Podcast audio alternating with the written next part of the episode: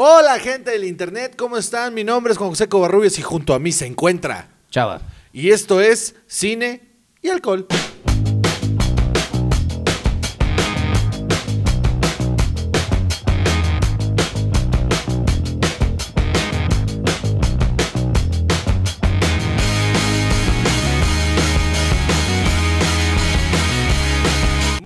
Una edición más, damas y caballeros de Cine y Alcohol. Nos encontramos en los Chava Studios, aquí en, en la gran infraestructura que tenemos para realizar estos podcasts semana tras semana, para su deleite y su empute al mismo tiempo. Eh, recibimos eh, muchos mensajes de parte de ustedes, muchas gracias por escucharnos, en especial los fans de Chava que le mandan un buenas noches. Buenas noches. Pues sí, hoy vamos a hablar de muchas cosas. Hoy está movidito el programa. eh, pero antes de comenzar, Chava, coméntanos, ¿qué estamos tomando? El día de hoy estamos tomando tequila cuervo, José Tradicional. cuervo tradicional, con peñafiel de limón. No es cierto, de limón y sal. Peñafiel Twist. Eso, por eso. Eh, Peñafiel Twist con, con tequila eh, cuervo tradicional, porque decidimos que mezclarlo con cualquier cosa dulce nos iba a dar, o una, la onda del For Loco otra vez que no queremos, o dos, una cruda espantosa. Entonces decidimos que, pues, algo que recupere las sales que nos va a quitar el tequila, lo engañemos. Básicamente es un Gatorade con tequila. Exactamente, un Gatorade de limón con tequila. Entonces, salud, chava. Salud. Muy bien, se rompió el vaso. Muy bien, este. Ay, Dios mío, qué rico está esto. Mm, Casi no raspa. casi. Mm, casi no sabe. Sabe muy bien. Tequila, José Cuervo, tradicional sabe muy bien. Porque necesitamos patrocinios. Muy bien. Em, El día de hoy estamos con nuestro capítulo número 12. Eso quiere decir que estamos a punto de quebrar la marca de los tres meses, Juan. No- nadie pensó que lo íbamos a lograr. Eh, en mi casa, mi esposa pensó, de hecho, empezó a escuchar el podcast solo porque pensó que le estaban mintiendo y nos estamos yendo un table o algo. y no, la neta no, aquí estamos grabando como siempre todos los días de la semana, no les voy a decir cuál es, porque pues van a decir pinches huevones, porque graban ese día y sale hasta el jueves. Pero bueno, aquí estamos este, tomando tequila y vamos a empezar con el programa, chava. Eh, ¿qué, ¿Cuál es el primer no, tópico? primero ah, sí sé es que cierto. tenías algo que decir. Sí, tengo que pedirles una disculpa, gente. Este, a ver, yo pedí en el Instagram, arroba Juan Joseco, que me mandaran preguntas en un Instagram Story para hablar de ellas en, en este episodio. Eh, las recibí, las vi. Y luego, como el idiota funcional que soy, no le tomé un screenshot y se borró el Instagram Story. Eres un pésimo millennial. Soy un estúpido.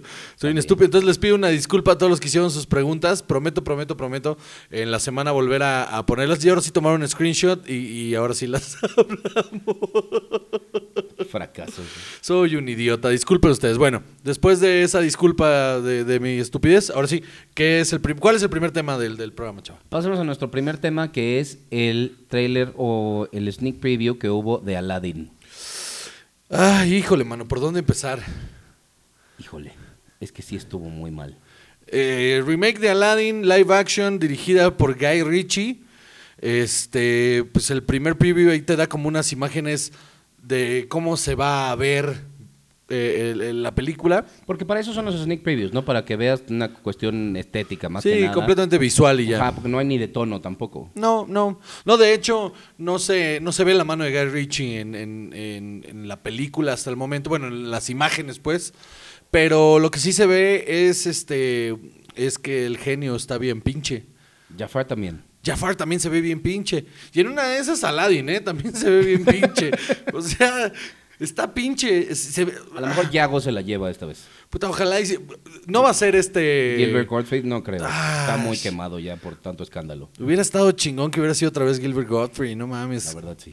Pero bueno, eh, sí, pues vimos las primeras imágenes donde pasan, eh, pues, cuadros ahí de diferentes escenas con un poco de la música de la película. Eh, no se deja ver mucho. Y el, el final, el gran cierre del, del sneak preview es la aparición de Will Smith como el, el- el genio. Que parece cinematic del PlayStation, del original.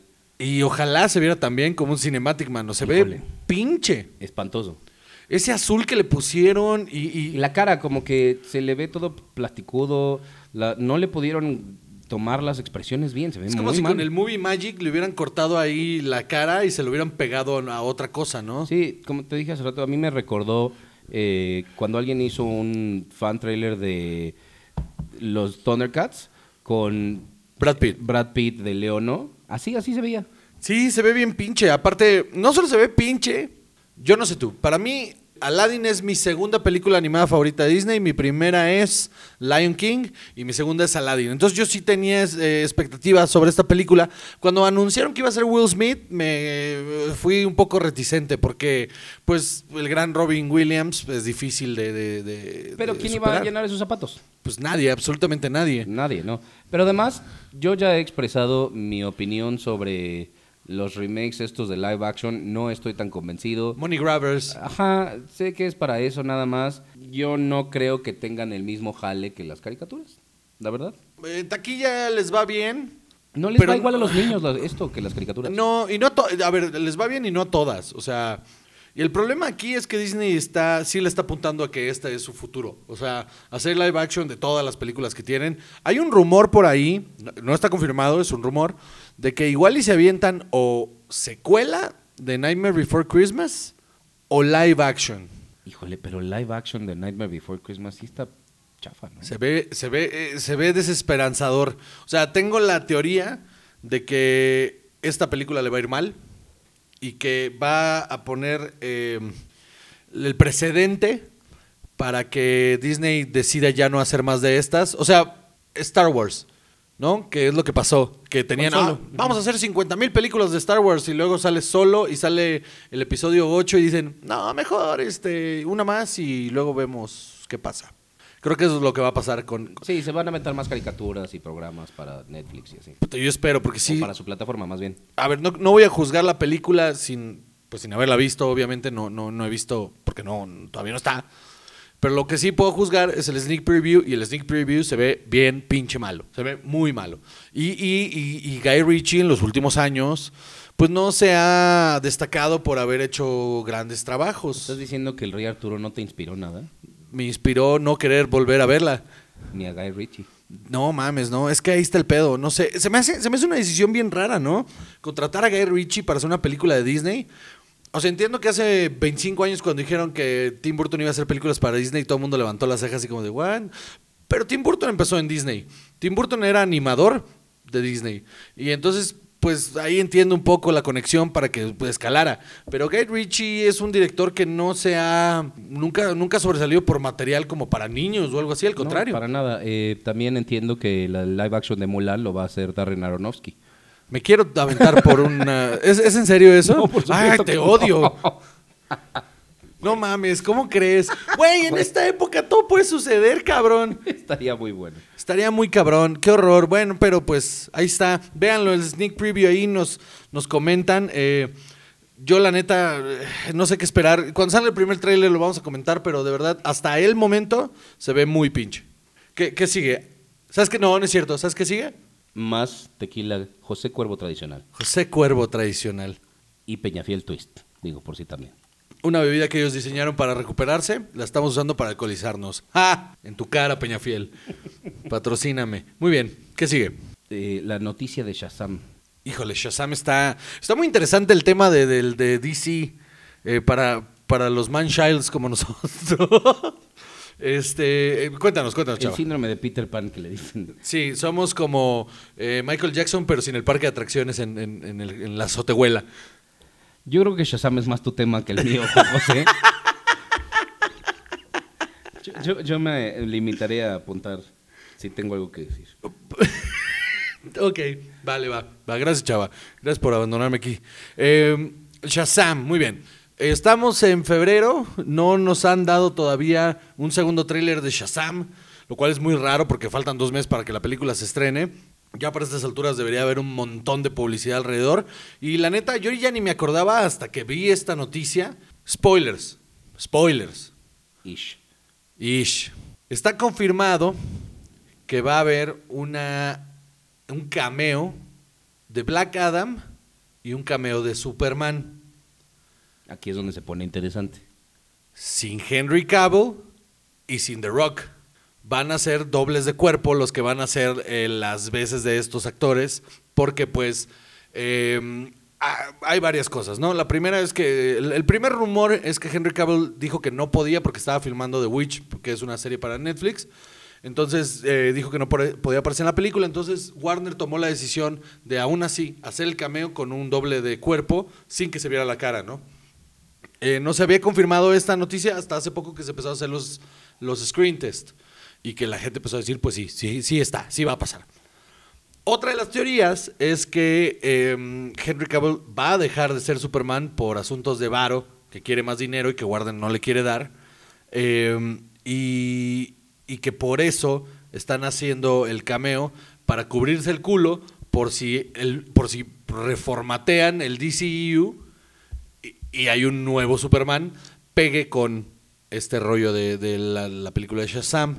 Pero a ver, ¿tú piensas que para como le está yendo al DCEU, Henry Cavill está en alguna posición para estar negociando más dinero? O sea, las películas de su- en las que sale Superman son las más flojas. Sí, pero. O sea, también solo hay una película de Superman. Porque la de Batman v Superman es de Batman, no es de Superman. Pero su presencia no resuelve nada tampoco. Pues no, creo que ha sido. A ver, creo que no es un mal Superman, creo que es- ha sido mal utilizado. Esa es una. Dos, lo- de- o sea, la de Batman, la de. Perdón, la de Men of Steel salió en el 2009. Una cosa así. O sea, ya pasaron casi 10 años. ¿Los, los siguen teniendo ya amarrado? 2013. 2000, igual, hace que seis años. sí, sí.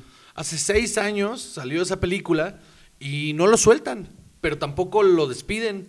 Entonces, a mí me parece que o- Warner se la está jugando a, ver qué pasa, a ver si lo podemos seguir utilizando o si lo mandamos a la chingada. Lo que está cabrón es que no le den, o sea, no, lo manden a la chingada. Eso es lo que está cabrón. O sea, que estén con el, jale y el estire, porque ni ellos saben lo que está pasando con su pinche franquicia. Entonces no tienen ni puta idea qué van a hacer con ellos y, y lo que está cabrón es que no lo despidan. O sea, que no le digan, mano, se acabó. No va a haber un, un, un Man of Steel 2, no va a suceder. Pero es que también él no es terriblemente carismático. O sea, si ves sus películas, ¿en cuál sobresale? Digo, viene The Witcher y ojalá que esté bueno.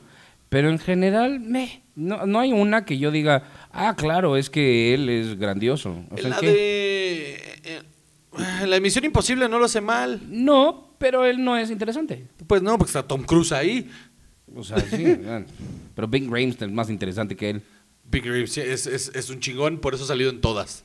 Es que sí, no, Henry Cavill, a ver, dime algo en que, a qué he salido. The Man from Uncle, el hombre de Cipoll. Híjole, está bien culera. Este, en The Tudors salió eh, Stardust, Tristana y Isolde, eh, Red Riding Hood. No, o sea, es que no hay nada aquí que tú digas, híjole, esto... Tal vez, tal vez él está aferrado a este papel porque fue su gran break, ¿no? O sea, esto fue lo que lo volvió famoso realmente y, y no ha pasado realmente nada con él. Híjole, no sé, está... A mí no me gusta. Es que pinche DCU vale madres, pinche Warner, están cabrones, están haciendo un cagadero con todo lo que es DC.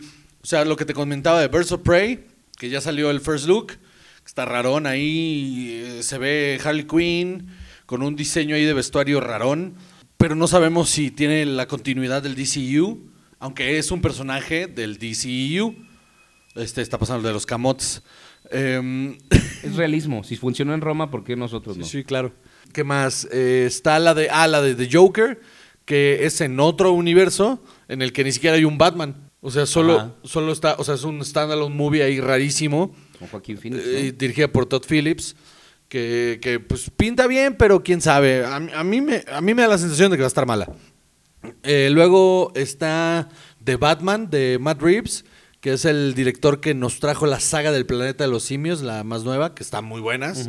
Este, esa sí me da un poquito como de buena onda. Lo que dijo Matt Reeves fue, vamos a enfocarnos en algo que nunca se han enfocado en Batman, que es el mejor detective del mundo. The Greatest Detective of the World. Y en ninguna película en la que se ha presentado el personaje realmente han explorado ese lado de Batman. Y lo que van a hacer es que va a ser como una película detective. Eso suena interesante. Que sí va a tener su Rose Gallery ahí de, de- de villanos. Me gusta la idea de que sea de detectives. De todos modos, esa película igual no va a ser parte de la cronología del DCEU. porque es otro Batman, porque ya este Ben Affleck, Ben Ya, ya dijo, mira, yo ya me gané un par de Óscares como director, como guionista. Yo mejor este prefiero estar en mi casa recuperándome de mi alcoholismo que estar leyendo a gente en internet mentándome la madre porque soy Batman. Este, prefiero ya no estar aquí. Es como mucho estrés y yo soy muy muy alcohólico, entonces ya mejor mejor me quedo No, no hace bien. no, no, no funciona eh, a la par, pues no, no funciona bien. Pero la película de Wonder Woman 1984 es dentro del, del DCEU. La película de Aquaman fue dentro del DCEU. Va a haber un Aquaman 2. Entonces esto es un, esto es un soberbio cagadero. Es un- Es porque no le han encontrado la fórmula. pues sí, Porque están intentando todo, ese es el problema. Por, por tratar de comerle me- mercado a, a Marvel, están intentando todo lo que se encuentran, todo lo que se les ocurre. Por eso sacan puras porquerías y a ver cuál sale. El error más grande que ha cometido DC desde que empezaron a tratar de hacer su universo compartido es aventarse de entrada con una película de team up. Si hubieran establecido primero a los personajes, todos en cada uno en su ambiente, pero que tuvieran unos rasgos en común y luego creas una película de universo compartido, entonces ahí sí, Claro, porque en esos crossovers tú no tienes tiempo de mostrar quiénes son todos estos personajes. El éxito de las de Marvel es que todos ya han tenido una historia, todos han tenido una construcción, sabes quiénes son y ahí ya te dedicas a la acción, te dedicas a los chistes, te dedicas a lo que vende. Para cuando llegamos a The Avengers, ya había habido tres películas de Iron Man. No, es cierto, dos películas de Iron Man. Dos de Iron Man. Una de Hulk, una de Thor y una de... Ya.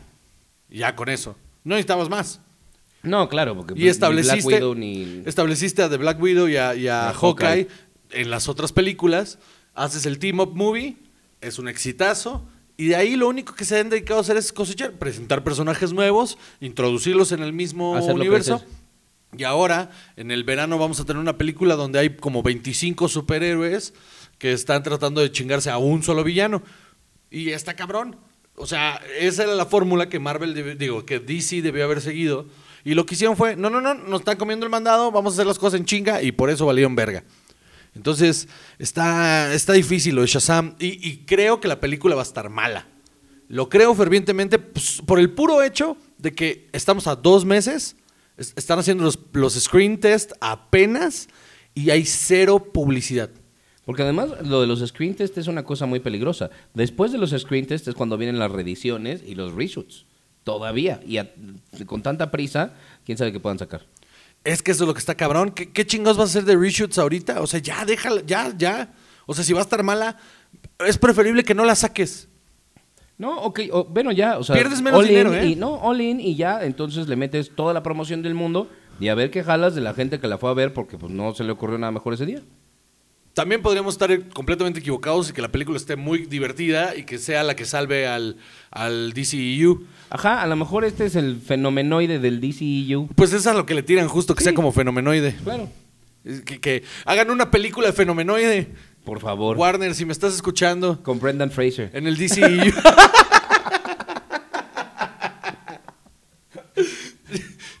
Hace 20 años. Dime que no hubiera sido un gran fenómeno. De hecho, se mane- hace 20 años se manejaba, ¿no? Que. Brendan- Sí, sí, sí. Ah, entonces lo tengo guardado en la Sí, cabeza. sí, sí, sí, sí, sí. Se, se decía que Brendan Fraser hubiera sido un gran fenomenoide. Está muy cagado eso. Qué, qué cagado que te acuerdas de esa mamada de early internet. Muy bien, muy bien. Pues sí, Shazam, eh, en dos meses va a estar en el cine. La vamos a ir a ver, por supuesto, porque pues, porque somos unos niños. No, obvio. La vamos a ir a ver y la vamos a comentar. Pero por lo pronto, eh, sí está muy shady el asunto alrededor de Shazam. Este, y quién sabe qué vaya a pasar con el DCU. Eh, ¿Qué sigue, chava? Sigue otro tema en el que yo te sigo con mucho gusto, pero primero, más tequila cuervo tradicional. Mm, ¿Sabes cómo sabe mejor? Con Peñafiel Twist. Mmm. ¡Ay, qué rico! Ay, me Entonces- está dando. Ahorita también que nos patrocinen los Tums. Río Eh, Pa- Río Pan. Y sigue hablar de Child's Play. Charles Play, otra vez. Parece que este programa es solo sobre mí. Exacto, sí. Porque estos son dos temas en los que yo no tengo tanto que aportar. A todos ustedes fanáticos de Chucky, el muñeco asesino, este, que ha tomado relevancia en, los últimos, en las últimas semanas por el, el reto Tacubaya, donde, donde la banda dice Yupi Yupi, el muñeco Chucky. Ah, Están haciendo un reboot de Child's Play en el que acaba de salir el tráiler. El tráiler se ve muy raro. El tráiler, eh, para empezar, parece ser que ahora hay un asunto tecnológico de por medio. En la versión original era que Charles Lee Ray, que era un asesino en serie, pasa su alma al, a un muñeco good, good guy. Buddy.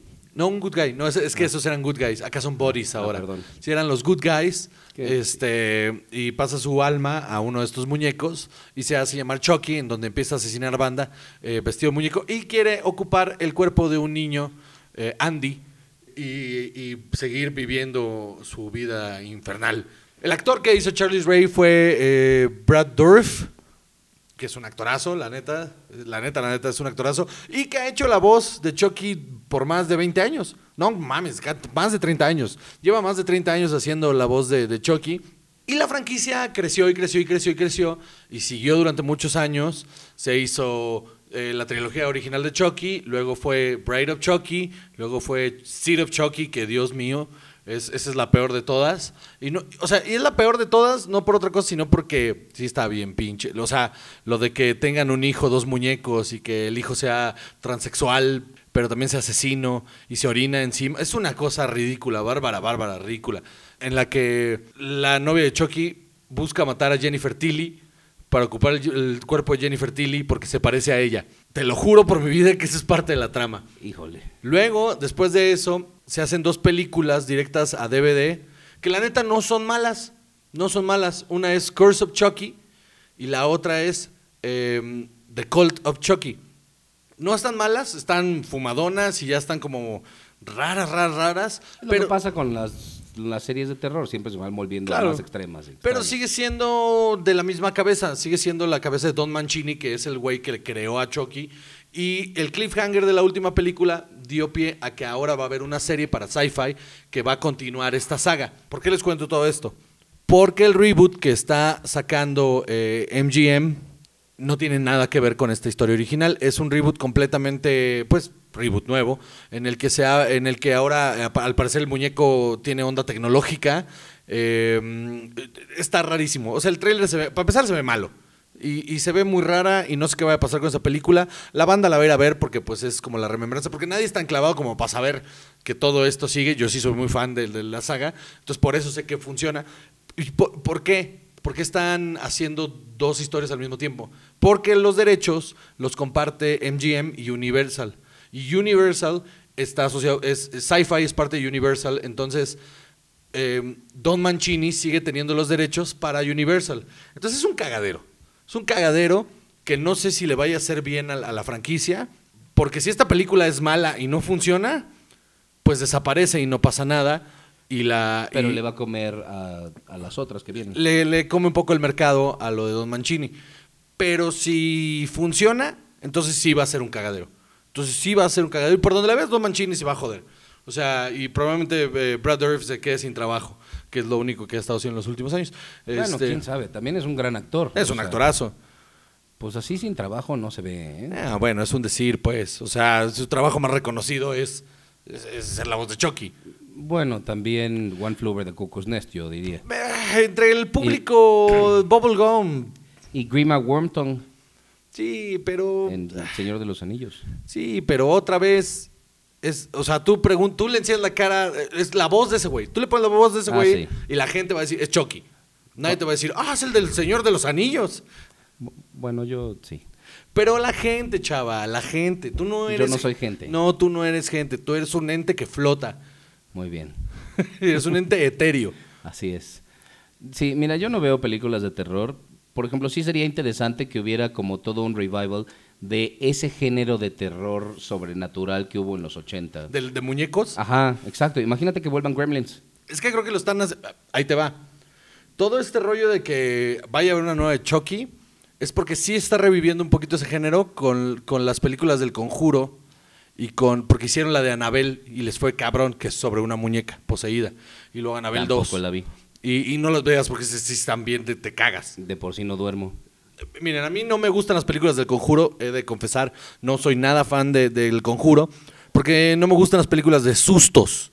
A mí me gustan las películas de terror, no, no las de miedo. No, me gustan las películas de terror. Y en específico estas del conjuro están diseñadas para que te brinques durante toda la película en, en la sala. Eh, a mí me gustó más, por ejemplo, Her- Her- Hereditary que, que es un pinche terror psicológico muy culero. es que no lleva ni 10 minutos, no ha pasado nada y te estás cagando ya. Eh, y entonces, yo creo que están reviviendo el género justo con la de Chucky y van a sacar seguro. Hay, hay un proyecto para hacer una nueva de Gremlins en el que es Dante, ¿cómo- cómo? Joe Dante no está, no está involucrado. Y hay un proyecto por ahí que ojalá y se logre de hacer un reboot de Critters. Eso sí estaría interesante. Critters, ¿te acuerdas de Critters? Está bien chingona. Sí, en esa época yo tampoco veía tanto eso, porque te digo que me daban miedo, todavía, pero sí. Eh, eh, Critters, eh, a, mí me, a mí me gustó mucho. De hecho, hace poco me las volví a aventar todas. Y la neta, sí, sí, sí me latan un montón. Tremors me gustaba. Tremors está cagada. La primera está muy cagada con Sí, Kevin Kevin Bacon, ¿no? Bacon, claro. Sí, claro. Casi cualquier cosa con Kevin Bacon es buena. No es cierto. No mames, hay un chingo que están bien malas. De entrada, la del hombre invisible, ¿cómo se llamaba? La- del hombre invisible. Eh, ay, ah, esa. Hollow Man. Hollow Man está terrible, güey. Hollow Man es terrible. ¿Cuál es la otra? Pero donde sale lo- Elizabeth Shue. Hay una donde lo, lo hipnotizan eh, y entonces empieza a tener como sueños paranoicos y, Ay. y- y horrible, Sí. horrible. No, no, sí es cierto. Kevin Bacon, o sea, Footloose y... Pero yo creo que eh, es momento de que estas nuevas generaciones conozcan Six Degrees to Kevin Bacon. Punto es que el, el trailer de Child's Play se ve terrible.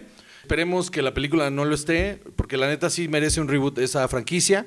Y a mí me gustaría ver cuando saquen el trailer de la, del- de la nueva serie que va a haber y compararlos, como para saber, eh, los fans hardcore de Child's Play y de Chucky puedan decidir si se van con la nueva franquicia o si se quedan con las historias que ya están contando. Muy bien, Child's Play. Ahora, más tequila, claro que sí. Más tequila. Perdón si estoy divagando, pero es que el tequila me pone bien pendejo. Tequila José Cuervo tradicional con Peñafiel Twist. Fíjate que no soy muy tequilero, pero he de confesar que cuando tomo tequila, ¿Lo tomas con Peñafiel Twist? no, también. Fíjate, yo iba a decir una cosa mucho más desagradable, pero sí, con Peñafiel Twist. Muy bien, vamos con el siguiente tema, chaval. Ahora vamos a hablar de un tema muy interesante. Ahora sí tengo algo que decir. Muy bien. Vamos a hablar de Voy la al serie. baño. Vamos a hablar de la serie de Crashing, que está en Netflix, y de las series británicas en general. Ok, de entrada, Crashing está muy cabrona. Son seis episodios de 22 minutos, hechos por la misma mujer que hace una serie original de Amazon que se llama Fleabag. Phoebe Waller-Bridge. Phoebe Waller-Bridge, esta chica que hace la serie Fleabag también, que también son seis episodios, e- ese es de 40 minutos cada uno. Está muy interesante porque ella protagoniza, escribe y produce la serie. Todos los episodios son escritos por ella. La manera de escribir de esta mujer es chiste tras chiste, tras chiste, tras chiste. Un humor eh, negro, pero muy alegre. Con un tono muy, muy eh, festivo, si quieres, la serie. Pero toca temas, eh, no quisiera decir actuales, sino de relevancia, pues, en los que los personajes. Ok, la, la premisa es un hospital abandonado en el que al parecer en Inglaterra sucede que puedes rentar habitaciones de edificios abandonados como guardián, como custodio, y vivir ahí.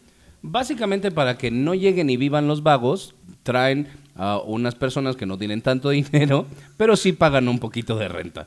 Entonces pagas tu renta para vivir en estos lugares y es un grupo de personas que vive en un, en un hospital abandonado y la mejor amiga que es esta chica, la protagonista, llega a visitar a su mejor amigo de toda la vida que está a punto de casarse y ahí se empiezan a complicar todas sus vidas, ¿no? Todos los personajes son muy interesantes. Chava dice que los principales no. Los principales me parecieron los personajes más planos. O sea, porque todo lo que pasa entre ellos lo ves venir desde el principio y, y es un Will Day, One Day interminable. Y no es que no esté bien, o sea, porque están chistosos, están divertidos, pero no son los más interesantes. Los personajes secundarios, que son todos los demás eh, Inquilinos. inquilinos del lugar, son los que hacen que los episodios se vayan como agua y que te diviertas todo el tiempo, como dices, o sea, es chiste tras chiste tras chiste, pero además sí hay unas interacciones muy humanas, muy profundas, en las que estos personajes exploran mucho su identidad. La psique, la sexualidad, su propia identidad, su propio... Hay, hay, momentos en, durante toda la serie que te los suavizan con un montón de chistes, pero que son momentos ultra eh, humanos y personales, que son son momentos en los que ves el, yo de los personajes. Porque todo el tiempo están, y me voy a ver muy mamón, pero todo el tiempo están como en un super yo, ¿no? Y, cuando sacan su yo, se vuelve una serie súper, muy bien trazada. Los personajes son, tienen montones de dimensiones. Y a pesar de que hay mucho chiste de pipí, popó y, caca, que eso es lo que hacen muy cabrón los ingleses. Adornarte con chistes de pipí, popó cosas súper profundas y súper cabronas. Y eso es lo que tiene esta serie, que, a pesar de que es una serie en la que los chistes son, son muy pendejos, las interacciones entre los personajes están muy cabronas. Pero yo creo que ese es el éxito de las series británicas en general. Nunca hay mucho presupuesto, nunca hay mucha producción, porque en realidad, o sea, yo sí creo que de locación se encontraron este edificio abandonado y dijeron, pues va, y la verdad les debe haber salido muy barato hacerlo y con eso se la construyeron. Sí, no, se ve que la, serie tiene dos pesos. Sí, sí, pero lo vale. Igual que todas las demás series, bueno, la mayoría de las series eh, importantes inglesas tienen eso. Eh, esta Phoebe eh, Waller-Bridge sale en Broadchurch, que si nunca la han visto, es una de las mejores series de suspenso y misterio que puede uno ver sale David Tennant. Dios, así que es el protagonista de la serie, ¿no? Que Dios mío, David Tennant es uno de los mejores actores de nuestros tiempos, punto. Ajá, sin duda alguna. Y además, pues, bueno, es el décimo doctor. Entonces, pues ya con eso, ¿no? Yo reitero aquí, enfrente de Dios y el mundo y el micrófono, que él es mi man crush. ¿Es tu man crush? Sin duda alguna. El décimo doctor. Sí. Se va a poner celoso Matt Smith. O sea, digo, igual él también, pero en un apuro. muy bien, muy bien. Quiero hablar un poquito de esta mujer. Phoebe, ¿qué se llama? Perdón. Waller Bridge. Phoebe Waller Bridge. Yo la conocí por em, este Fleabag. Por Fleabag. Fleabag está muy cabrona. Igual, es una serie de comedia, pero es un humor mucho más oscuro, que igual ella protagoniza y escribe. Igual son seis episodios.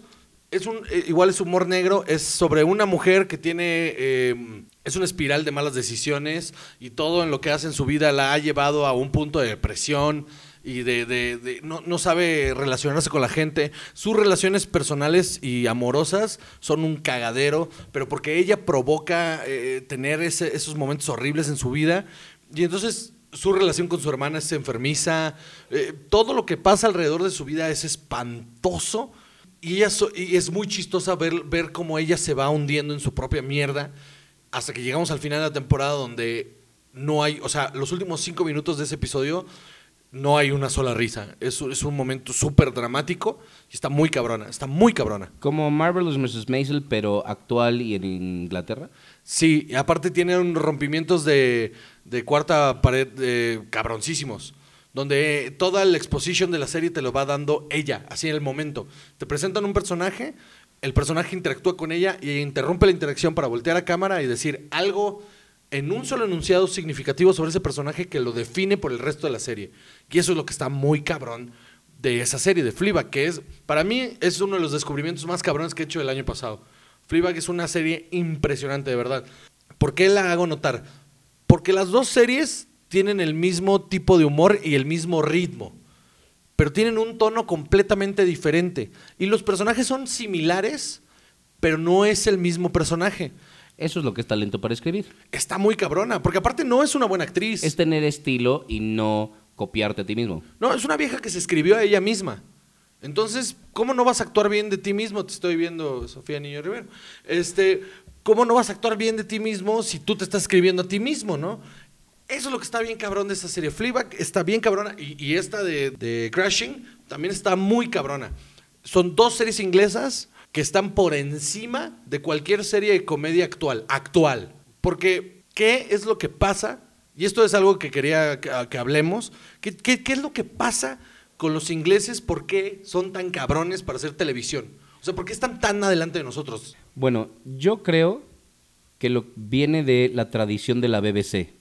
La BBC, siendo una compañía pública, nunca ha tenido un presupuesto que te vuelvas loco. Nunca ha podido competir en producción con HBO, ni, vaya, ni siquiera con las cadenas normales de ABC. NBC, CBS, o sea, nada de eso. Entonces, ellos a lo que se enfocan es a eh, armar los guiones, armar personajes y además tienen un respeto por la historia que yo no le conozco a ninguna televisión, o sea, de las que conozco, de las que sé, de ningún otro país.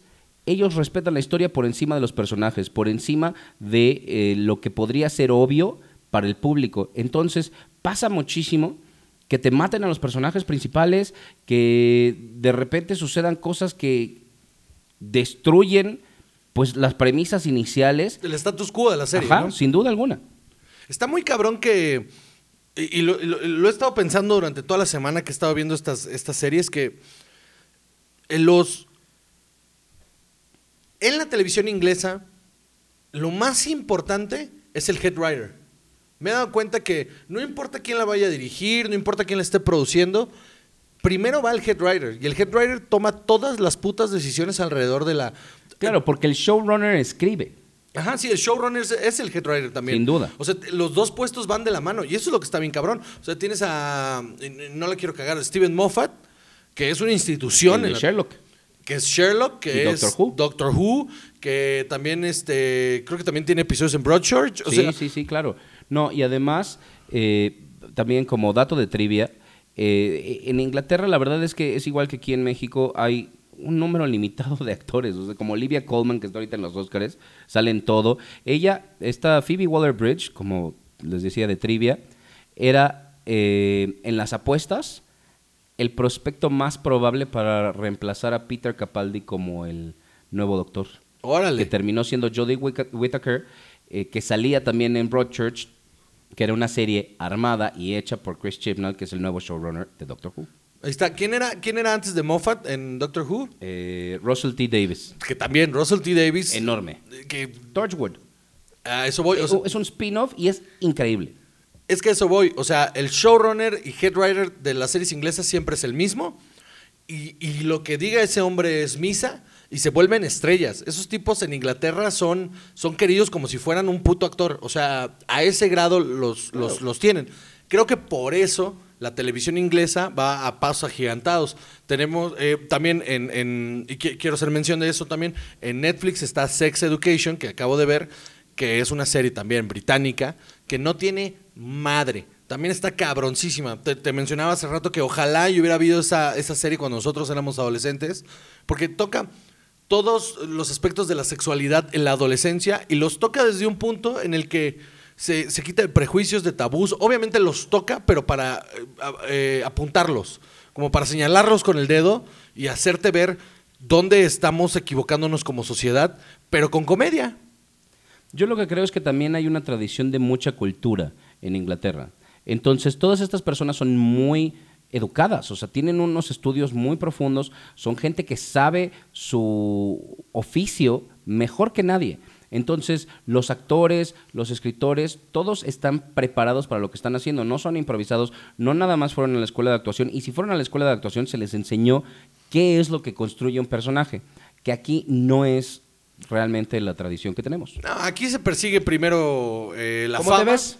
Aquí primero se persigue la fama y luego se persigue sacar el producto a partir de la fama y luego después de eso pues ya vemos qué hacemos, ¿no? O sea, de hecho, eh, y esto lo, lo- lo- lo sé porque lo he visto, eh, hay muchas castineras y hay muchos proyectos en los que si no tienes un número de seguidores en redes sociales, no eres apto para el proyecto.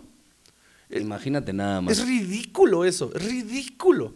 Es ridículo que mientras están haciendo estas cosas enormes en Inglaterra, aquí en México, y ahí te va algunos de los proyectos que están en puerta, que es un remake mexicano de La Casa de Papel, Ah, Híjole. en sí, la que se están sí, sí buscando influencers para que sean los protagonistas, en lugar de actores.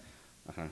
Y aún O sea, así, que igual pueden ser buenos, pero no es lo mismo. y aún así, si buscan actores, buscarían a los mismos cinco cabrones. Porque ¿por qué le van a dar oportunidad a alguien nuevo si no tiene tantos seguidores en redes sociales? Y es el mismo pinche ciclo.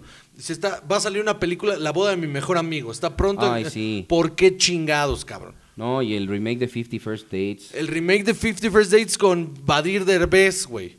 O sea, eh, esas son las cosas que me, me emputan, güey. Porque después sale todo el mundo a decir, oh, es que nos dan pura porquería. Pero, pero, pero tú estás, o sea, tú, Tú la fuiste a ver. Tú la fuiste a ver. Deja tú. Tú le estás autorizando que, ah, no mames, va a salir este Yuya.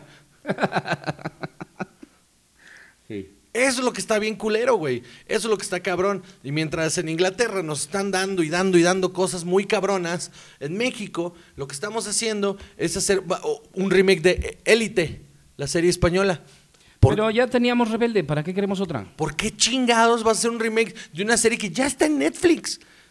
O sea, lo entiendo hace 30 años. Ajá. Como las canciones, ¿no? Que las traducían y nadie se enteraba que Vuela Vuela ya existía. Y... Pero no, esto es otra cosa. ¿Por qué vas a refritear cosas que ya tienes al alcance? Es estúpido. Es súper estúpido. Y mientras tanto, gente que tiene un montón de talento que está haciendo proyectos, tratando de sacar proyectos nuevos, no tiene las mismas oportunidades porque ¿para qué arriesgarnos? Pero eh, te digo, es del de- desde el guion. Yo tuve maestros en la escuela de guion que se dedicaban a escribir telenovelas y series. Y eran unas personas muy cultas, muy preparadas, sabían muchísimo. Y un día uno de mis compañeros se atrevió a decirles, oigan, y si ustedes saben tanto, evidentemente, ¿por qué las cosas que ustedes han, escrito son puras porquerías? Y el maestro, sin molestarse ni nada, les contestó, pues porque es lo que nos piden y es a lo que nos obligan. Es que eso es lo que está bien cabrón. Eso es lo que está bien. Por eso, por eso, por eso la producción en México vale verga. O sea, y de verdad no quiero que nadie se empute ni nadie me la vaya a hacer de pedo, porque es una realidad. Tenemos un sistema en México en el que primero prima qué tan famosa es la persona que va a salir y luego vemos qué historia contamos. Eso es lo que está de la verga, güey. Entonces, ¿para qué chingados nos tomamos la molestia de estar produciendo cosas si de todos modos van a ser porquerías y refritos, güey? Ajá, porque nunca ibas a matar a Marimar, nunca ibas a matar, o sea, a los personajes importantes. No, y los intentos que ha habido de hacer cosas nuevas se van por el al carajo porque las televisoras no le tienen fe. Los terminan desechando. Entonces, ¿cuál es? O sea, ay, ay, eh, eh, me emputa, me emputa muchísimo, de verdad. Yo pienso que el éxito de la televisión mexicana podrá estar en las nuevas plataformas y tipo YouTube, cosas independientes o en producciones de Netflix o de Amazon Sí. que tienen otra cultura. Sí, pero también ahí mismo se está cayendo en ese mismo pecado de Televisa, güey. O sea, y, y- y te lo digo con, con- certeza. De, de verdad, no, o sea, no, no, no es que yo me cague en el producto que se crea, pero es que no hay armas con que defenderlo. Y, y mi ejemplo más claro, y ya lo hablé hace muchos meses, no lo hablé nunca en el podcast, pero lo dije hace muchos meses, y lo sigo sosteniendo, la serie que se hizo de, de- de Sofía Niño Rivera es- está mal hecha, es mala, es muy mala, pero porque todo se hizo con las nalgas, por tratar, por en lugar de buscar que fuera un producto Una serie en la que saliera Sofía Niño del Rivera se volvió un vehículo para que Sofía Niño de Rivera tuviera una serie. y tuviera, o sea, ajá, exacto, eso es. En lugar de crear una serie alrededor de ella, se creó una serie por y para ella. Entonces, eh, el, vehículo de la serie es malo. Y lo he hablado con varios de los guionistas de, la misma serie y les he preguntado así de frente y, porque los conozco, se he oye, ¿por qué? O sea, ¿por qué esto? ¿Por qué, ¿Por qué no tiene coherencia esto? ¿Por qué no funciona? ¿Por qué el arco bla, bla, bla? Y lo único que me contestan, y está bien cabrón, pues es que así no lo pidieron. Y eso fue lo que se fue dando. Entonces al final, con el material todo mal hecho, mal dirigido, mal escrito, mal todo, trataron de remachar ahí y sacar unos episodios que se nota que aparte todo se escribió y se produjo y se dirigió en, en- en- en- meses, en cuestión de, de nada. Porque tienes showrunners que en lugar de ser creadores son hombres de negocios o gente de negocios. Que gente que viene, la mayoría de publicidad. Sí. Y, y lo cabrón es que el ejemplo más claro de que un, un- un publicista, la mayoría de las veces, no puede ser un buen eh, cineasta si quieres, es Michael Bay. O sea, Michael Bay tiene unas tomas muy lindas, pero, pues, o sea, al güey le vale madre la historia. Muchísimo. ¿Por qué? Porque pues es un publicista. O sea, lo que necesita es que, que la película venda. Entonces, al grado que hasta este momento, de todas las producciones mexicanas que se han hecho en plataforma, son tan poquitas las que sí están bien hechas. Porque sí las hay. Sí, claro, porque, porque el otro espectro es, desgraciadamente, es la Casa de las Flores. está del otro lado del espectro, que es demasiado pretenciosa. Que un cabrón como Manolo Caro, a mi parecer, por lo que he visto de su trabajo, no es tan talentoso como lo venden. Y la serie no tiene ni pies ni cabeza porque en lugar de trabajar en equipo, el güey creyó que él podía hacerlo todo y entonces la serie es una vil porquería. Pero a la gente le gustó y la vio, entonces va a haber una segunda temporada. Entonces, es, es, bien extraño lo que está sucediendo en México con las producciones originales. Hay cosas rescatables. Hay cosas Diablero es rescatable. Diablero es una cosa rescatable. No es la mejor serie del mundo, pero está entretenida. Pero son pasos en la dirección correcta. Claro, sí que se hagan cosas distintas. Sí, sí, sí, se tienen que hacer cosas distintas. Y, pero otra vez, el mexicano está diseñado para chingar al otro mexicano. Tenemos que quitarnos eso de la cabeza a la hora de estar produciendo cosas y queremos avanzar. ¿Y por qué digo esto? Por el siguiente tema. Antes de continuar, quiero un trago, maldita sea, no tienes. Este, es momento del refil. Vamos a hacer una pausa y regresamos. Hola, yo soy Pablo Pérez. Y yo soy Javier Medina. Y juntos hacemos La Paja Nocturna. El podcast, el podcast. Tenemos un podcast que se llama La Paja Nocturna. La Paja Nocturna. Vivi vital antes de dormir. Desde Costa Rica para el mundo. Humor inteligente para público inteligente. Una de dos. La Paja Nocturna. Si nos escucha en otros países, eh, eh, no es lo que parece. Escúchanos en Spotify, Apple Podcast o tu aplicación favorita de podcasting. O visita lapajanocturna.com. O búscanos en Facebook. O en Twitter. O en High Five. O en Tinder. Sí. Regresamos, claro que sí. Démonos un trago de tequila José Cuervo tradicional con eh, un, dash de. No, no es un dash. Con. con, con ¿Qué? Es Peñafiel Twist. Con un montón de Peñafiel Twist. Mm, está requete sabroso. Tequila José Cuervo tradicional, tequila reposado. 221 años, chava, dice aquí en la botella. Creo em, que son 221 años de tradición tequilera. Ah, ya decía yo, no mames, 221 años reposado. Este tequila debería costar más porque no lo estamos tomando. y no le deberíamos de estar poniendo Peñafiel Twist. No que haya nada de malo con el Peñafiel Twist. Sí, 100% de agave azul, tradicional. Y aquí dice que sabe mejor si lo congelas.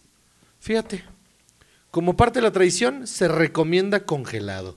Y con el calor que hace en este febrero, pues lo vamos a meter al congelador. El mundo se está yendo a la mierda y hace un chingo de calor ahorita en febrero. Muy bien. Eh, vamos con el siguiente tema que ya se me enfría un poquito la cabeza pues, con este tequilita. Otra vez esta categoría de premios que hay que a mí no me gustan, pero creo que sí hay un tema muy importante que hablar, que la academia anunció que pretendían que cuatro de las categorías de premios que había, que hay más bien, las iban a pasar entre los comerciales que solo se iban a poder ver si uno seguía la transmisión en línea. ¿Cómo? Sí, es decir, los premios se iban a entregar a estas cuatro categorías, pero no los iban a pasar en televisión, porque la ceremonia se hace muy larga. Entonces, para poder vender comerciales con los Óscares y poder sacarles más dinero... Y que los ratings no se vayan a la mierda. Exactamente, porque si de por sí no hay host, eh, ahora cuatro categorías se iban a ir solo en los cortes comerciales, entonces nadie los iba a ver. ¿Y, está confirmado eso va a suceder? Es, es una tentativa, pero ya ha habido varios eh, llamados a hacer un boicot. Sobre los Oscars, porque además, o sea, no que ninguna categoría diga, ay, bueno, esa no importa, pero estas eran categorías muy fuertes. ¿Cuáles son? Está mejor corto de live action, ok no es animado, cinematografía, ok maquillaje y edición. Chale, o sea, son cuatro categorías importantes. Sí, son cuatro categorías que son muy importantes para la industria del cine. O sea, los cortometrajes. cinematografía, sobre todo. Claro, pero vamos a empezar. O sea, cortometrajes es pues donde todo el mundo empieza. Sí. ¿no? Y además hay... Tener reconocimiento público por un cortometraje es valiosísimo para arrancar tu carrera. Y si nadie te ve, puta cabrón, ¿no? Y además ha habido muchísimos cortos de mucho renombre que realmente han causado un impacto. ¿Y por qué los vas a relegar a los comerciales? Porque están pendejos en la academia. Es que ya están viejitos, manos. ¿Has visto a la gente que está en la academia? Es un puro viejito ahí que ya ni siquiera no sabe ni prender su teléfono. Luego, maquillaje. A ver, sin el maquillaje, ¿cuántas películas no habrían sido lo que son. Pues de entrada, ahorita de las nominadas, según yo, está nominada, debe estar, Mary Poppins, ¿no? Ajá. Es ridículo que no. Ay. No, no, no, es absurdo. O sea, vaya desde el padrino. Sí, sí, sí. O sea, Marlon Brando no era así en esa época. Ya después se fue poniendo más así. Solo, natural, más de método el asunto. Pero en realidad no era así. O sea, y es una de esas cosas que uno dice, ah, es que maquillaje solo cuando ves prótesis y esas cosas. No, no, no, no, no. no, no. No, al contrario, ha habido grandes Cuando trabajos. se de- ve muy sutil. Ha habido grandes trabajos de maquillaje en los que no se nota. Y eso es lo que está bien cabrón. La de Virginia Woolf. Claro. Eileen Wuornos en la de, ¿te acuerdas? Monster. Ah, sí, claro. Claro. O sea, el- sí, es una categoría importante. Y, y me parece estúpido que no presentes el premio, que no le des la importancia como, como co- a otros premios. Pero es una categoría que cuando es exitosa no se nota. Eh, pues sí, es como sonido, que, que un gran diseño sonoro eh, pasa de largo porque la gente no lo nota, ¿no? Y cinematografía, esa es la que me tiene sacado de onda. Es, es una locura, e- e- es una absoluta locura. O sea, como cinematografía. Por ejemplo, hay un tuit de Guillermo del Toro que dice, no quiero decir que puedo sugerir qué categorías se pueden cortar durante el programa de los Óscares, pero la cinematografía y la edición están en el corazón de nuestro oficio. No se heredaron de la tradición teatral o literaria, son el cine mismo. Sí, sí, estoy completamente de acuerdo. Sí, o sea, si algo tiene el cine es que es un arte que nace de la conjunción de varios eh, formas de arte eh, y que viene del, de lo teatral, ¿no? Pero como lo dice este hombre, el- el- el- la edición. Y Cuarón dijo, en la historia del cine ha habido obras maestras que han existido sin sonido, sin color, sin historia, sin actores y sin música, pero ninguna película ha existido jamás sin cinematografía y sin edición. Es estúpido, es que es estúpido. Es una cosa ridícula, una Es- falta de respeto. Claro que sí, aparte a gente que, que, pues mira, son, o sea, son el corazón de la película. O sea, si, si no tienes un buen editor, por más bien dirigida que esté, por más bien fotografía que esté, por más bien todo lo que quieras, si esa película no está bien montada, es una porquería. Claro, porque se va el ritmo, Sí. te aburres. Y se, se prende, eh, se pierde, más bien, se pierde la, la- la visión del director. Ahí está Sergei Eisenstein, hace 100 años que él descubrió por cómo era, o más bien desarrolló cómo se podía explorar eh, la experiencia humana a través solo del montaje. Y ahora relegarlo a los comerciales me parece una falta de respeto muy cabrón. Y en algunos momentos también se ha comparado un poco con esta situación que hay de los premios de ciencia y tecnología que se hacen un día antes y que se pasan nada más los highlights en la ceremonia de los Oscars.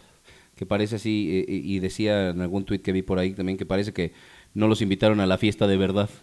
Sí, es que eso es, es otra vez a efectos especiales y a todos estos... No, los son los que desarrollan la Ah, tecnología perdón, con la que se hace Ah, ok. los efectos especiales, O sea- con las que se hace el cine. O sea, cuando premiaron a Pixar por, por haber eh, inventado... Es que eso está cabrón. O sea, Pixar inventó la computadora para poder hacer ese tipo de películas que ahora son la norma y no los invitaron a la fiesta grande. Imagínate. Eso es lo que está cabrón. Claro, que también, si tienes toda esa premiación toda junta, entonces los Óscares empiezan a las 9 de la mañana, se acaban a las 11 de la noche y nadie los ve.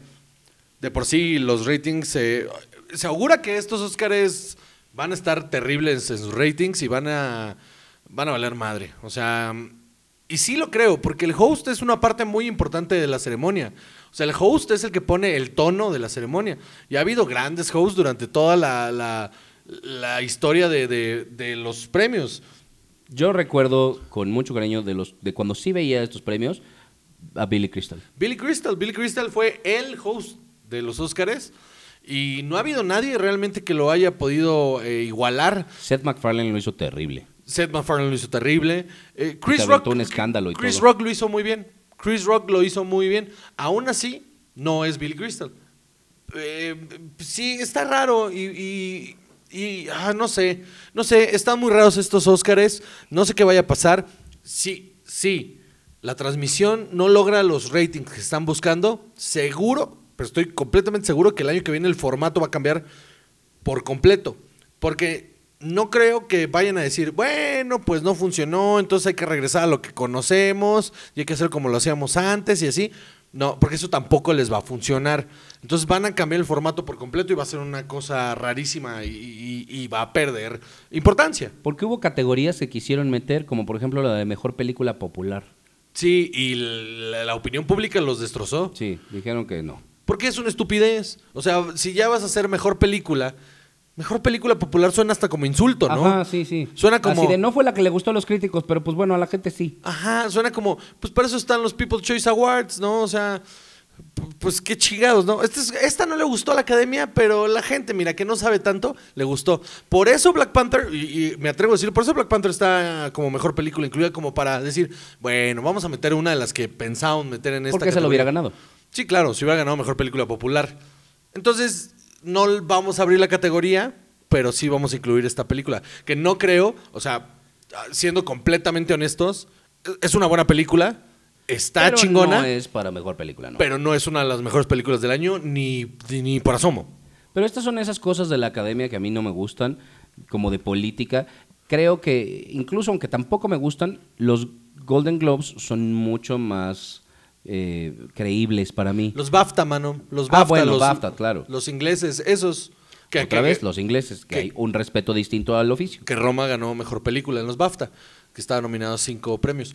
Solo queríamos mencionar esto de, de lo que se guía de, de la televisión mexicana, que tiene que haber un respeto por el trabajo que hay en una película. O sea, la película, las series, no son nada más los actores. No, no, no, es, es trabajo en equipo. El cine es trabajo en equipo. O sea, un buen actor luce, sin duda alguna. Pero un buen actor con un mal guion y pasa todo el tiempo. Con un mal director, ¿eh? O Ah, sea, o- vaya, con un mal director, pero vaya, con un mal guion, pasa todo el tiempo.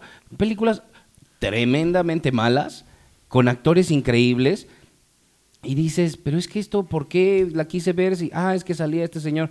Ah, puta, pues sí, pero de todas maneras no valió la pena. Y luego, también, sin un buen director, no es nada. Sin una buena edición, no es nada.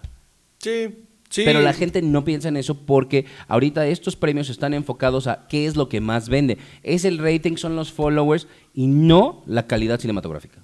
Pues sí, eh, la verdad yo no tengo muchas ansias ni ganas de ver los Oscars. Los voy a ver para tener de qué hablar.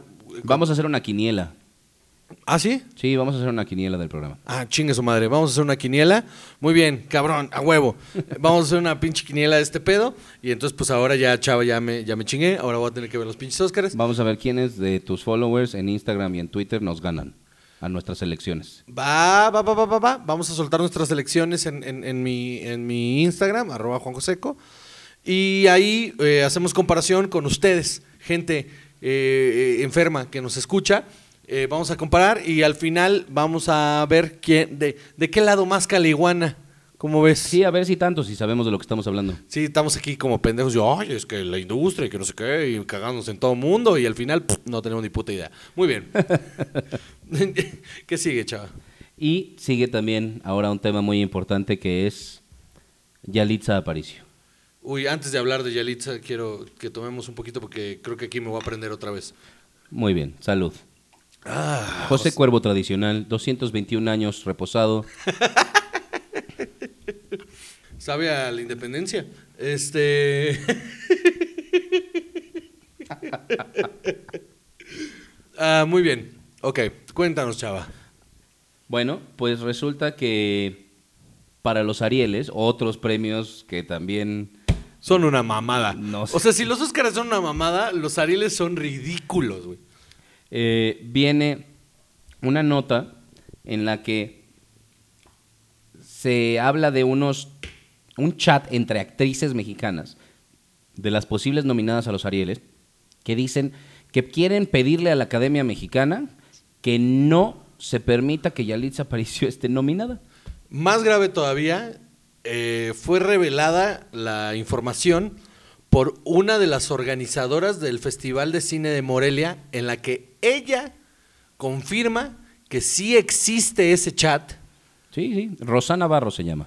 Ella confirma que sí existe ese chat en el que estas actrices, de las cuales no se ha revelado sus nombres, piden- quieren pedirle a la Academia Mexicana de Cine, hágame el maldito puto favor que a una actriz mexicana que protagonizó una película mexicana que ha ganado miles de premios por todo el mundo, no se le autorice participar en la entrega de los Arieles.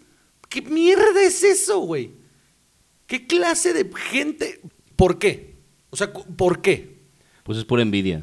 O sea, lo que se argumenta o lo que se especula que es eh, la razón de esto es que como es su primer papel y como no ha hecho otras cosas... ¿Y esa mamada qué? Ajá, exacto. Eh, eh, Sí, sí, no te enojes con No, él. no me enojo contigo, me enojo con, con- con el argumento.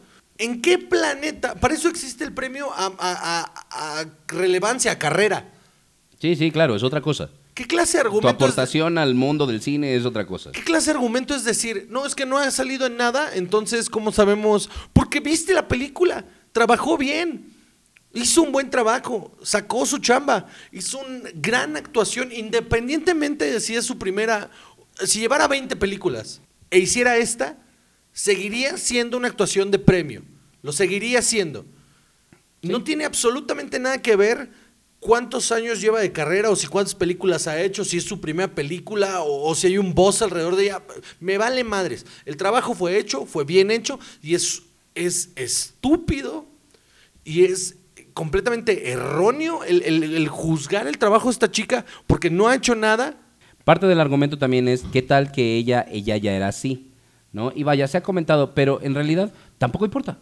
Que no es así, porque además salió un artículo eh, del Time que es como un retrato en artículo, ajá, en una columna, sobre ella y sobre su trabajo. Y en ese eh, se habla de lo que ella se tuvo que preparar para ese trabajo y de varias de las partes en las que ella no habla en español. Que ella Eh, no habla mixteco. Exacto, ella no habla mixteco y le daban las líneas un par de horas antes y se las tenía que aprender. Eso es trabajo de actuación. Claro que es trabajo de actuación. Y ¿A aún qué así- idiota le dan ahorita de- un- eh, unas líneas de un idioma que nunca ha hablado y órale, suéltate? sigue siendo completamente estúpido el argumento. Es que ella actuó de ella. ¿Y tú cómo chingados sabes, cabrón, que, que ella actuó de ella? Una, independientemente, aunque el personaje se parezca a ella en la vida real, que dudo un chingo que esa información alguien la tenga de primera. Entonces me estás diciendo que ella vivió un, un parto de un bebé muerto y rescató unos niños del mar. O sea, eso es parte de su vida justo antes de... Y se quebró enfrente de la familia y les dijo que no quería ser mamá. E- Eso ya le había pasado. Entonces, claramente, eso sigue siendo trabajo actoral.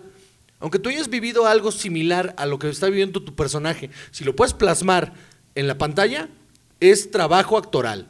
No, y aunque digas, bueno, es que es el trabajo de Cuarón como director, ¿sabes qué? Que bueno, si Cuarón se lo sacó, ella lo tenía. O sea, Claro. no se lo podría haber sacado a alguien que no lo tenía. Pero es que un actor no es nada sin un director. El premio a mejor actor no se lo dan por existir, lo cual convierte súper pendejas a estas viejas. No se los dieron por existir, se- te lo dan por el trabajo que realizaste en conjunto con el director. O sea, no es porque existes y ya. Me- me y es que es lo mismo de lo que hablamos hace rato. El mexicano solo sabe criticar al mexicano que le va, que le va bien. Otra vez, y- quiero dejar muy claro esto. Si uno tiene el conocimiento sobre algo y puede con bases y con argumentos criticar el trabajo de otra persona, no debe de influir ni la nacionalidad, ni si lo conoce, ni si la relación. Si el trabajo es malo, es malo. Pero si el trabajo es bueno, es bueno. Y no hay manera de negarlo. Por más que esto solo me suena a que todas estas viejas se están cagando encima porque saben que va a ganar. Porque tal vez sea mejor actriz que ustedes. ¿Cómo quieren? O sea, y, y si no lo es, por lo menos lo fue en esta película. Y que la dirigió Cuarón. Y que anda por el mundo, porque va- anda por todo el mundo, cosechando los frutos de su trabajo, ganando premios, en alfombras rojas. Pues es algo. que- Posando para revistas y todo, pues se lo ganó. o sea, ¿por, por qué no? ¿Por qué no decir, independientemente de esta madre de estar eh, orgulloso o feliz, porque esa madre es completamente subjetiva y, y no, no da pie, pero sí reconocer de manera objetiva el trabajo de alguien, no te va a hacer menos... Pero además vamos a pensar así, eh, como de abogado del diablo. Ok, no te gustó, no te parece que se lo merezca, va, porque se vale también decir, a mí no me gusta, a mí no me interesa, a mí no me pareció tan interesante, lo que quieras. Lo que no se vale es decir, le vamos a pedir a la academia que no la nominen. ¿Quién eres ¿Por qué? tú? Porque va a ganar. ¿Qué carajos eres tú para...? ¿Quién eres tú para decir que no? Incluso, incluso, sin la petición, que la misma academia lo hiciera, es estúpido. No, la misma Rosana Barro ya también confirmó que la academia de ninguna manera va a hacer caso Pero por a una que petición no. tan estúpida. Pero es que es súper estúpido. Se verían muy mal haciéndolo. Sí, claro. Porque no hay argumentos objetivos para decir, es que esta mujer no puede estar aquí. Porque es una actriz mexicana en una película mexicana multigalardonada en todo el mundo. Es una obra maestra que va a cambiar el, el cine de, escuela. O sea, esa madre es una cosa que se va a estudiar durante muchos años y tú pinche actricilla de tercera que seguro saliste en, en- en- en- y, y el niño qué culpa tiene, o no quién sé cómo se llama tu puta película de mierda. Me vas a venir a decir que esta mujer no, porque te va a ganar, porque tú hiciste una comedia romántica, porque eso es todo lo que hay en el cine mexicano. ¿Qué chingados van a premiar? Puras pinches comedias románticas. Y que la única película que vale la pena de todo el cine mexicano que se ha hecho en el último año, la quieres desechar porque te va a ganar. Sí, sí. No, y además, o sea, también existe esta cuestión de discriminación. O sea, es muy difícil despegarlo de eso, de pensar, Por supuesto. No, no es que no es por eso, es que no se parece a ellas. Por eso lo están diciendo. Y, me da mucho gusto que en los últimos meses haya salido toda esta mierda alrededor de este pedo, porque lo que está, está atacando de raíz un problema social que siempre ha estado ahí y que nadie dice. México siempre, no, puta, las veces que he escuchado decir, no, no, no, no, México no es racista. No, sí somos racistas, somos súper racistas. Y esto. Es, y esto es lo que lo denota cabrón. Que todo mundo esté criticando y juzgando a esta pobre vieja que lo único que hizo fue trabajar en una película y que la estén juzgando por, por que porque es su primera chamba, que porque eh, tal, está actuando de ella misma, que porque eh, eh, está fea. ¿Qué chingados te importa que está fea o no? ¿Qué tiene que ver? Sí, sí, no, no, no, eso no, no está ganando nuestra belleza. México está ganando un premio de actuación. ¿Qué es Claro, lo que es? Si mañana me dices, no, bueno, es que, este, pues, no sé, es que no hay argumento para, para asociar la belleza de alguien No, claro. a su trabajo. Inclusive, Ni su proveniencia, ni nada. in- inclusive, si a ti no te atrae físicamente, Pues muy tu problema. pues es tu pedo. O sea, ¿por qué, por qué a huevo querer meter en casillar todo el mundo? Es este pedo del- del- del- de los anuncios, donde volteas a ver un cartel y todo el mundo es güero. Por- Porque, porque somos pendejos aspiracionales, porque queremos ver a todo mundo rubio, porque, porque el ideal de belleza en México es alguien que no se ve mexicano. Y probablemente yo la vea y diga, pues a mí no me gusta. Eso no quiere decir que es una mujer fea, eso quiere decir que a mí no me gusta. Sí, claro. Inclusive, si a mí me pareciera fea, no tiene nada que ver con su trabajo. No, nada, cero. ¿Por qué chingados estamos juzgando a una actriz que hizo un gran trabajo en una película por su apariencia física o porque es su primera vez? ¿Qué clase de estúpidos? No, y hablando de estúpidos y de la apariencia física, también salió la nota de Laura Zapata en un evento eh, que le preguntaron sobre Yalitza Aparicio y su comentario empezó con, pues la suerte de las feas, ¿no? Híjole, Es que ¿cómo otra se vez, atreve? Otra vez, ¿Cómo se atreve? pinche actriz de segunda, que aparte ni siquiera es buena actriz, que solo ha hecho telenovelas pinches durante toda su carrera, ¿cómo se atreve a salir enfrente de una cámara a decir eso? Eso es discriminación. No deberíamos de permitir jamás que alguien se refiriera a otra persona por eso. Porque pudo haber dicho, pues a mí no me gustó la película y a mí su trabajo no me pareció bueno. Y pues ¿Y ya, sabes qué? porque es su opinión y ¿Sabes qué? tiene derecho. Es tu opinión y está bien que la tengas. Eso no quiere decir que sea correcto lo que estás diciendo. Simplemente es tu opinión y está bien. Sí, porque para tener tu opinión no tienes que tener razón. Exactamente. Y, y ahí, mira, lo respeto. ¿Sabes qué? Gusto en gustos y, y no, no vamos a convencer a todo el mundo de que, de que esta vieja hizo un gran trabajo. Pero lo que no puedes salir a decir es la suerte de la fea. ¿Cómo te atreves? Porque a los estándares de belleza a los que ella se está midiendo, discúlpame, pero Laura Zapata tampoco está tan guapa como para empezar a chingar. O sea, si nos vamos a bajar a su nivel, si nos bajamos a su nivel de, de- de- de- de estupidez, podemos usar exactamente el mismo argumento con ella. Y se ofendió porque la criticaron en varios programas por eso. Porque es una pendeja. Pues sí. Y eso no es mi opinión, eso es un hecho. Es una pendeja. ¿Y por qué los digo? Porque los hechos están ahí. Sales tú a, a decir de manera pública, a ofender a alguien, y luego la opinión pública sale a defender a esta persona y usa los mismos argumentos que tú usaste a manera de burla para que veas que están mal hechos, ¿y qué haces? Vas y te indignas. Sí, no. Eso solo habla de que es una persona muy pendeja. Y de verdad, otra vez, estoy convencido 100% de esto y se los voy a repetir hasta el cansancio. Cuando uno juzga el trabajo de alguien, lo juzga de manera objetiva y con argumentos y bases de lo que está hablando. Jamás en mi vida, en, este podcast o en cualquier medio en el que, en el que nos expresemos, jamás vamos a hablar del trabajo de alguien que no sea de manera objetiva. Nunca vamos a juzgar el trabajo fílmico o de televisión de nadie que no sea de manera objetiva. ¿Por quién es? Jamás.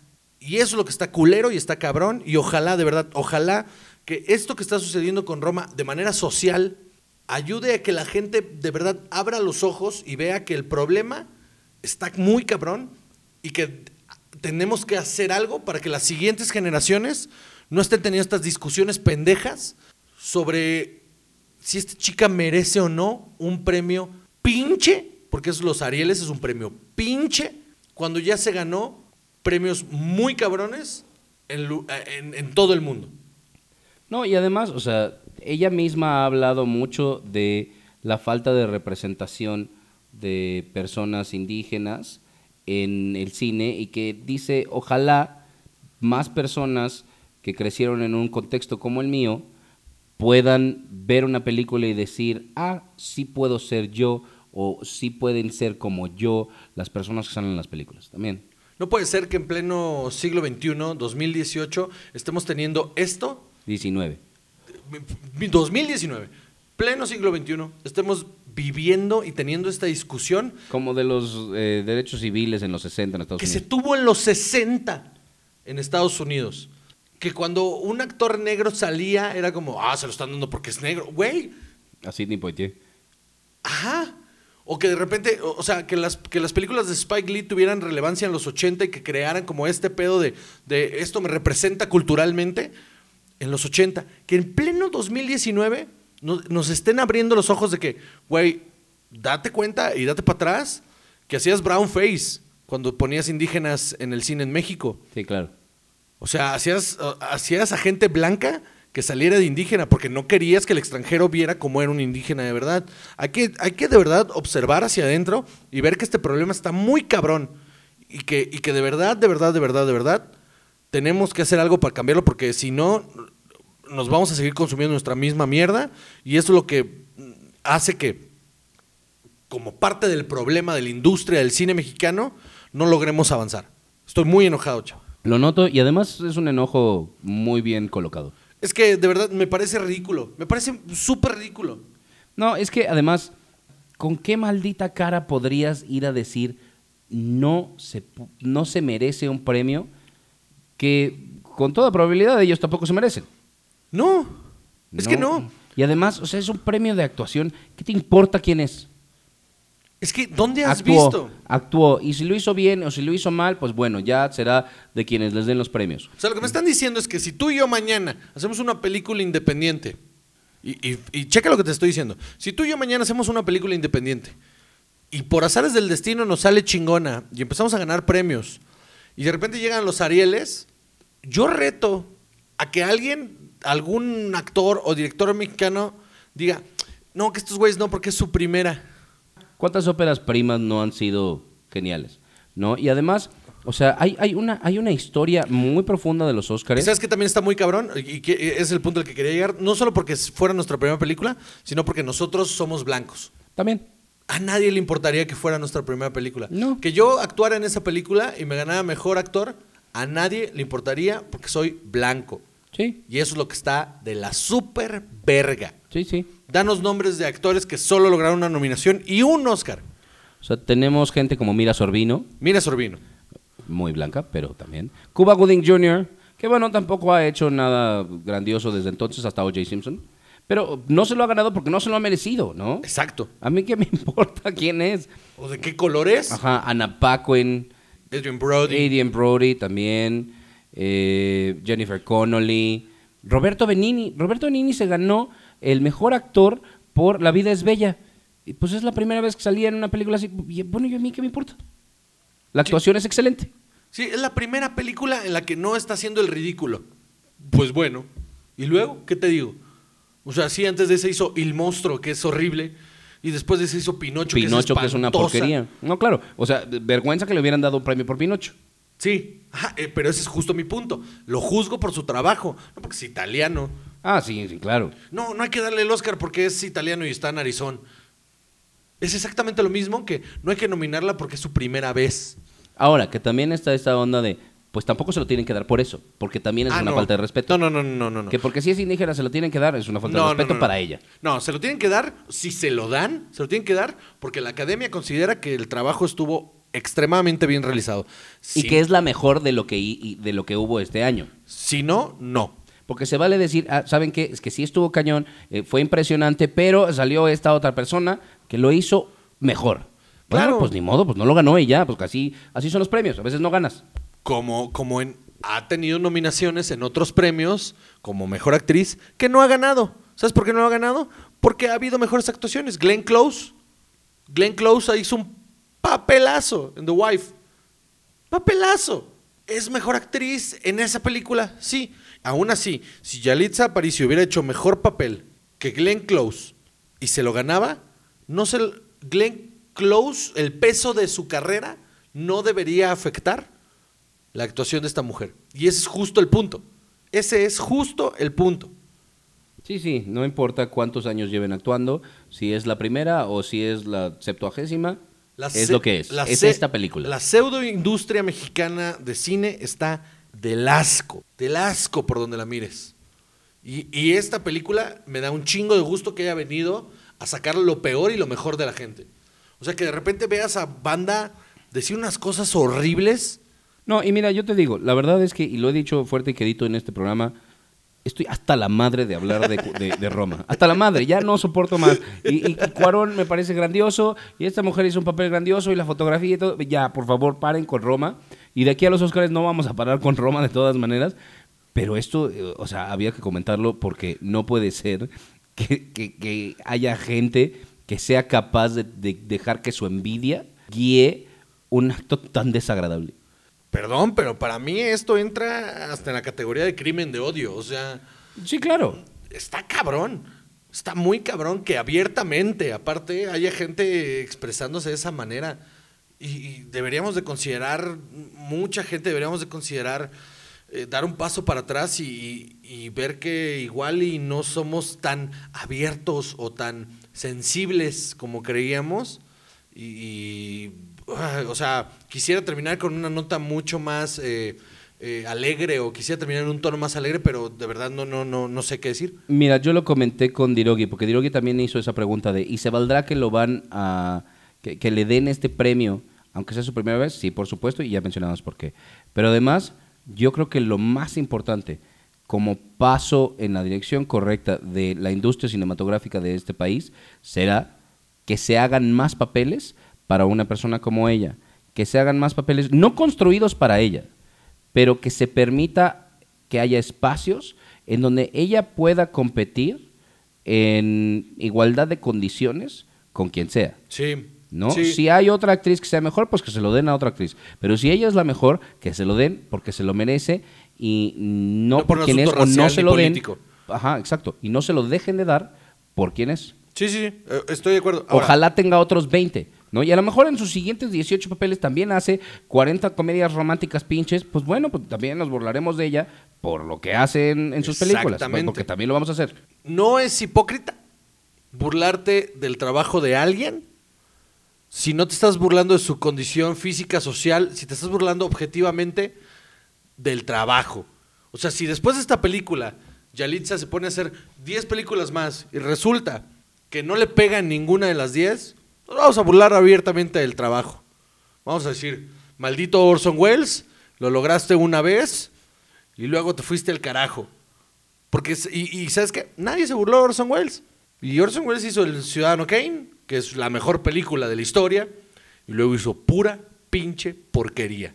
Y yo no veo a nadie diciendo, ay, le dieron los premios, o es la mejor película considerada de la historia. ¿Es porque era su primera? no, no creo. No, es porque es la obra maestra del cine más cabrona que hay, punto. Y, y- y en- y entonces esto se vuelve una discusión racista. Sin duda. Y eso es lo que está culero. Entonces, IMCINE, Fidecine, Foprocine, toda La academia. Toda la academia, por favor, por amor de Dios. Los premios Fénix. Uy, híjole. Por favor, de verdad, tomen como ejemplo el éxito de Roma y traten de emularlo en sus siguientes producciones. Por favor, se los pido, por favor, dejen de darnos comedias románticas pinches, mal escritas, mal producidas, mal actuadas, mal dirigidas, y empiecen a entregarnos contenido que gane premios.